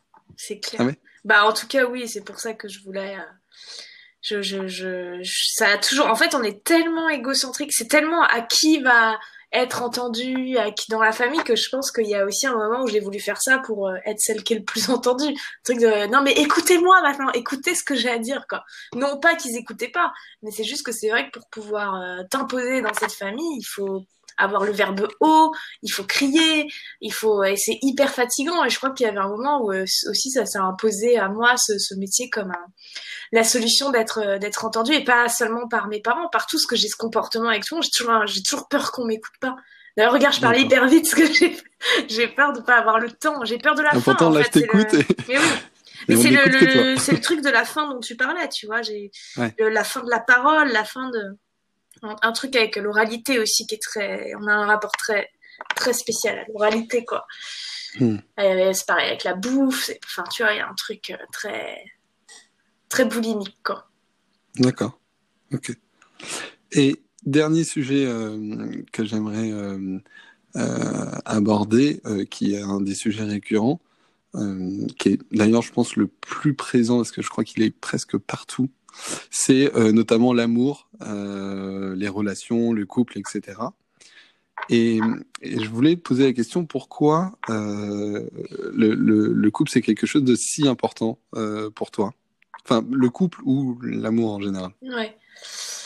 Je pense que bah, je pense que ça remonte aussi à mes parents qui forment un couple vraiment hors du commun parce qu'ils sont très très fusionnels, très passionnels, ils ont une relation enfin c'est l'enfer de grandir avec des gens comme ça et en même temps c'est incroyable mais c'est l'enfer parce que du coup ça te ta référence de couple elle est tellement haute que dans ta vie réelle à toi mais en fait j'ai toujours cherché ça quoi j'ai toujours cherché ce truc de euh, de, de, de, de fusion parfaite, de, de, de gens qui se complètent, ils se complètent tellement. Mais bon, à côté de ça, enfin, c'est des gens qui s'engueulent énormément tout le temps, qui ont un système de communication très agressif. Et euh, voilà, et puis en grandissant, encore une fois, je me rends compte que c'est pas si ouf, que c'est pas si parfait que ça. Et Mhm. voilà. Mais du coup, je pense que ça m'a obsédé très tôt et que j'ai vachement recherché ça toujours, parce que c'était l'exemple que j'avais. Et j'ai été un peu déconcertée par, euh, par le constat que qu'en fait on, on est quand même très interchangeable. Moi ça j'ai pas supporté ce truc de ce truc de l'oubli immédiat aussi de tu sais d'être avec quelqu'un. J'ai une relation qui m'a un peu traumatisé de, de 5 ans où où euh, le mec euh, m'a quitté du jour au lendemain parce qu'il était plus amoureux. Bon, Mhm. ça arrive en fait, tu vois, sauf que j'ai pas compris comment on pouvait passer de 5 ans à être ensemble, à prévoir de faire des enfants, de se marier, à tu ne fais plus partie de ma vie, tu n'existes plus. Mais tu, même tout, plus rien n'existe. Les amis, les, les, les, les, les, les beaux-parents, tout ça. Et en fait, il y a comme un truc, du coup, en oubliant, euh, quand il a oublié ses 5 ans, bah, du coup, moi, ça me, ça me forçait à oublier même qui j'étais pour les 5 ans et ça me- ça m'a fait oublier une partie aussi de, de ma vie, quoi. Il y a un truc Hmm. lié à l'oubli qui me, et attends, j'ai fait pareil, hein. Moi, attends, j'étais très amoureuse de mecs pendant 2, 3 mois, 6 mois, et puis tout à coup, je, je, je les quitte parce qu'en fait, du jour au lendemain, je suis plus amoureuse. Et je- et j'oublie. Enfin, il y a vraiment un truc de, ok, ça, ça- je, je l'oublie. Et je suis fascinée par ça, du coup. euh, et puis, ouais, par la, la- je sais pas, la, les stades de la relation amoureuse, le, le- la passion, la routine, je- le quotidien. Moi, je trouve ça. En fait, je trouve ça Mm. fou, moi, que deux êtres euh, puisse vivre ensemble, que puis s'aimer, s'aimer autant de temps aussi, et combien de temps on peut tenir, combien. Voilà, je sais pas si c'est très clair ce que je raconte. Si, si, si. Et ce qui est marrant, c'est que chaque euh, élément un peu que tu as donné euh, dans ça, c'est euh, ça m'a fait penser à soit un cours, soit un épisode de, genre humain, soit ouais. tu vois. bah ouais, j'essaye de j'essaye d'en parler vachement aussi ouais, dans mes fictions, c'est vrai. Mais ouais, c'est très intéressant. Ok. Et notamment dans le, je crois que c'est le dernier épisode de, de Genre Humain de la saison 2, euh, il y a un moment, le, donc le personnage de ton père qui, euh, qui te demande T'es heureuse Et tu réponds Je suis pas malheureuse. Ouais. Et du coup, je voulais savoir si euh, toi, déjà aujourd'hui, tu, tu te considères comme étant heureuse. Euh, et si, si la réponse c'est la même, du coup, c'est Je ne suis pas malheureuse. Est-ce que le fait de ne pas être malheureuse, c'est ce qui, au final, te permet d'être heureuse? Alors, enfin, sur cette vidéo en particulier, je pense à une période de ma vie où j'étais, en effet, j'étais pas j'étais pas heureuse, mais mhm. j'étais pas malheureuse. Il y avait ce truc où justement j'étais dans un espèce d'état léthargique de euh, je, je comprenais pas trop tout ce qui se passait. Il y avait bon, les deux parents étaient malades. Euh, enfin bon, mhm. c'était une période un peu. Voilà. Aujourd'hui, euh, aujourd'hui, je suis heureuse. Aujourd'hui, là, aujourd'hui, le 21 février, je suis heureuse. Demain, je sais pas. Mais mais oui, globalement, je suis heureuse. Je je, je fais tout ce que j'aime dans la vie, je, je, gagne ma vie pour l'instant avec ça, j'ai des projets, je, je, suis amoureuse, enfin il y a, y a un truc justement, mais c'est marrant parce que ça ce sera un autre sujet, c'est maintenant comment tu gères le bonheur? Parce que là le problème ça m'angoisse ouf parce que là maintenant du coup je suis enfin heureuse après putain toutes ces années de de, de, de, de médicaments, de thérapie, de, de dépression et tout et maintenant je suis enfin heureuse et je me dis putain et ça va s'arrêter. Parce qu'on est encore sur le truc de la fin qui m'obsède. Évidemment que ça va s'arrêter. Donc maintenant, c'est juste de, de, savoir quand est-ce que ça va s'arrêter. Euh.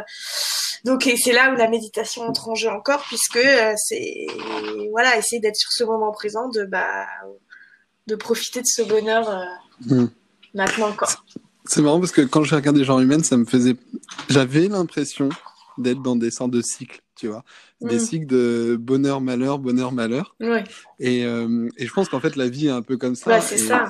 tu, vois, tu te dis, ça va s'arrêter. Oui, mais ça, Pour ça revenir, va s'arrêter le fait que ce soit, ce soit, ce soit dans une période euh, faible. Mais exactement, c'est ce que ma psy me disait. en fait, c'est vrai aussi, ce qui permet le bonheur, c'est le malheur. Tu vois, est-ce que je serais si heureuse aujourd'hui si moi je suis très heureuse parce que je, je, réussis à gagner ma vie, mais je, suis heureuse là parce que j'en ai trop chié et que j'ai dû faire tous les boulots alimentaires pas possibles euh, pour gagner ma mm. vie avant. Euh, est-ce que je suis heureuse en amour parce que j'ai eu des relations tellement compliquées, mm. tellement euh, perturbante, tellement névrosée et tout, que là, bah, d'être dans une relation apaisée, bah, c'est ça aussi qui me heureuse. Donc, t'as raison, il y a, un truc aussi. Donc, oui, il y aura forcément des, des périodes moins fastes, mais il faudra mm. penser pendant ces périodes, euh, je me mettrai un mot, penser que, que c'est, c'est, tout est euh, impermanent, euh, et c'est ça mm. qui fait que, que la vie est géniale aussi, quoi. Au final, on se rend pas compte qu'il fait beau si il pleut jamais. C'est exactement ça. C'est exact. Ben, c'est attends, c'est même la chanson de Johnny Hallyday, l'envie euh, qu'on me donne euh, l'obscurité pour que j'aime euh, la, la, lumière, je sais pas quoi, tu vois. voilà, t'as besoin de, du yin et du yang, t'as besoin de, de hmm. l'ombre et de la lumière, et voilà. Très bien. Putain, j'ai, j'ai cité Johnny comme référence alors que vraiment, c'est pas du tout ce que j'écoute. Mais j'aime bien les paroles de cette chanson, parce que je la trouve très juste. Mais c'est très bien, il n'y a pas de, de mauvaise citation. Euh, il y a une question, moi, qui me, qui m'a toujours. Euh, en fait, quand, quand j'ai préparé le podcast, je me suis rendu compte que cette question, je l'ai toujours eue et que je l'ai jamais posée à personne. C'est que. quoi après la mort Non, ah non, non, non, non c'est beaucoup plus terre à terre. c'est, euh, c'est au niveau de la réalisation. Enfin, tu vois, parfois on voit réalisé par, et dans les comédiens, on voit aussi le réalisateur. Et, et je me suis toujours demandé comment on peut être à la fois euh, euh, moi, si je le compare à une entreprise, c'est un peu comment on peut être à la fois le patron et le salarié. Tu vois? Bah, c'est, ouais, je vois très bien ce que tu veux dire. Bah, c'est justement le, le, le, truc trop génial dans notre taf et c'est ce qui fait que j'aime mon métier, c'est de pouvoir être euh, mon salarié et mon propre patron. Après, attention, parce que comme là sur Genre Humaine, par exemple, c'est Amaury Dequet qui réalise. Oui, oui, oui. Mais je parlais pas de c'est genre humaine, je parlais ouais, de. en règle générale quand tu Ouais. Toujours tu dépends toujours euh, de toute façon même quand tu réalises et que tu joues euh, tu dépends quand même de producteurs. hein. Hmm. Tu dépends Oui. de producteurs, ceux qui ont l'argent sont les patrons. Alors après, si tu veux aller vraiment au bout du truc, euh, tu- enfin, tu vois, j'en connais, hein, qui produisent, qui réalisent, qui font tout. Et je t'avoue que moi, ça me fascine et que c'est quelque chose qui m'attire beaucoup, beaucoup. Parce que c'est Mhm. toujours ce truc de traumatisme, de dépendre de tout le monde et de et que personne ne va assez vite pour moi parce que je suis trop hyperactive, je suis trop impatiente et tout. Mais euh, c'est un piège aussi peut-être d'aller là-dedans parce que c'est te... Hmm. c'est encore t'enfermer. C'est exactement comme euh, au lycée quand je m'enfermais seule et que je j'arrivais pas à m'introduire. Bah là, ce serait ce serait encore se dire bah non non je vais. Enfin attends, je réponds pas du tout à ta question là, mais euh, en tout cas c'est vrai que c'est des métiers où euh, le patron, euh, mais comme partout quoi, c'est ceux qui ont l'argent qui sont les patrons et et c'est Ouais. vrai que c'est un des une des rares euh, une, un des rares métiers où tu peux pouvoir euh, un peu être multicasquette, tout faire quoi. Hmm. Ok. Tu disais tout à l'heure que tu aimais bien tout contrôler. Euh, c'est pour ça que, notamment, j'imagine, tu réalises, c'est parce que tu aimes bien aussi, enfin, que tu as réalisé certaines choses. Ouais. Tu, parfois, tu es juste comédienne aussi, mais euh, parfois, tu aimes bien réaliser. Et euh, au final, t'aimes, enfin, ce que je veux dire par là, c'est euh, tu, tu dépends, euh, tu aimes pas dépendre des autres, tu aimes bien, toi, prendre le contrôle et Ouais. faire, euh, faire ce que tu as envie. Ouais, c'est un problème aussi. C'est un problème. problème aussi. Bah oui, parce que tu, tu- le cinéma, c'est un travail d'équipe. Ouais. Et euh, moi, c'est quelque chose que je dois travailler. J'ai du mal à trouver des gens avec lesquels je vais lâcher prise. Et il y en a très peu avec lesquels je peux travailler sereinement. Hmm. Euh, mais parce qu'en fait, euh, Comme dans un couple, au final. On peut pas être, euh, Exactement, exactement. Et, euh, et donc, ouais, c'est, c'est, c'est vrai que j'ai ce truc où j'aimerais, euh, j'ai envie de tout contrôler, j'ai envie de, d'avoir la main sur mon scénario, j'ai envie d'avoir la main sur le jeu, j'ai envie de, d'avoir la main sur l'image et tout. Et sur Genre Humaine, euh, là, donc, c'est réalisé par Amaury Dequet. Et il y a des producteurs et tout. Et en fait, il y a un vrai soulagement aussi de, de charge mentale où tu vois, j'arrive sur le plateau, je suis juste actrice. Je suis plus créatrice, je suis plus, euh, hmm. je suis plus Mm. scénariste, je suis actrice. Mais en amont, j'ai quand même dirigé les acteurs, j'ai quand même dit je veux qu'ils jouent comme ça, je veux qu'ils fassent ça. Donc on en parlait avec Amaury et tout. Euh, ça, je peux pas. En fait, sur ce projet, c'est tellement personnel que je peux pas. Et ça doit être hyper Mm. compliqué pour euh, pour Amaury, par exemple. Ça doit être compliqué parce que euh, c'est vrai que des fois, il fait des propositions et, et je lui dis non parce que en fait non. Je, lui dis bah non. ça- Tu vois, sur l'épisode avec Carlito, il voulait que Carlito ait un plâtre, par exemple, au bras. Ouais. Et directement, dans... c'est non, parce qu'en fait, euh, pour moi, dans ma tête, je l'ai pas écrit avec un plâtre. Donc Ouais. non. Hmm. À moins que tu, tu puisses vraiment me justifier de pourquoi il a un plâtre. Bon, pour Amaury, il justifiait que pour lui, ça lui racontait quelque chose sur le personnage. Et euh, mais en fait, comme c'est tellement vif, vivant dans ma tête, etc., que je j'ai du mal à faire ce genre de concession, par exemple. Hmm. Et je sais que c'est pas forcément facile. Je pense que c'est pas facile aussi pour mes producteurs parce que je vais aller très vite. Donc là, tu vois, déjà, je suis en mode bon, comment on fait pour la saison 3 Euh, euh, Et en fait, moi, dans ma tête, j'ai déjà des solutions, mais moi, je suis pas productrice. Donc en fait, mes solutions, c'est pas forcément les bonnes solutions. Mm. Mais c'est difficile de, ouais, de trouver. euh, Mais si je trouvais quelqu'un qui travaille sur le même rythme que moi, je pense qu'on deviendrait fou. Tu vois ce que je veux dire? Il y a un truc. en fait, faut ouais. trouver. C'est comme si j'étais avec quelqu'un en couple qui, qui est comme, par exemple, je pourrais pas être avec un dépressif névrosé artiste. Enfin, Mm. je suis avec un artiste, mais qui, qui a pas du tout d'ego parce que, enfin, bon, il, est- il est compositeur de musique, donc il y a un espèce de truc euh, hyper. euh, euh, il n'est pas sur le devant de la scène, tu vois. Oui. Et pour avoir Mm. été avec des artistes égocentriques sur le devant de la scène, Mm. je n'étais qu'avec ça, c'est impossible parce que il y a trop de similitudes et du coup nos angoisses euh, se, se- Elle s'amplifie. voilà, et ça s'amplifie et c'est invivable. Et ben, je Mm. pense que c'est pareil dans le travail. Je ne pourrais pas être avec euh, quelqu'un qui est, qui est hyper actif. Je pourrais pas être avec des producteurs aussi qui sont, et encore, ils sont très très actifs, mes producteurs. Mais, enfin, tu vois ce que je veux dire. Il Mm. faut aussi des gens qui me tempèrent, des gens qui me, qui, qui m'apprennent à être patiente, etc. Mais bon, c'est vrai que t'es souvent, t'as, des fois, t'as, t'as envie de dire, ah non, mais vas-y, je le fais moi. et ouais, Ouais. ça, c'est des, c'est des problèmes d'impatience. C'est marrant parce que je, je pensais que c'était bien aussi de se mettre avec des gens qui te ressemblaient dans le travail. Et, euh, et euh, il y a un an et demi, du coup, j'ai monté mon agence d'influence et je me suis associé avec quelqu'un Ouais. qui est quasiment l'opposé de moi. C'est-à-dire hyper calme, hyper ah bah réfléchi, qui prend du temps pour tout, qui et, et en fait on est, on est complémentaires, c'est impressionnant. ça, me, ça me permet d'avoir des idées et de faire des choses que j'avais jamais pensé pouvoir bah ouais, c'est ça. Mais ça paraît pas évident, mais c'est sûr qu'il faut faire ça. C'est, euh, c'est, du coup, je suis vraiment, ça me parle beaucoup ce que tu dis. Ouais. Dernière question, c'est la question que je pose à tous les invités qui viennent sur le podcast. Euh, si tu avais un conseil ou un déclic que tu aimerais faire vivre à, à, à quelqu'un pour, les, pour l'aider dans sa vie, euh, un, conseil ou un déclic que toi, tu as eu, qu'est-ce que ce serait?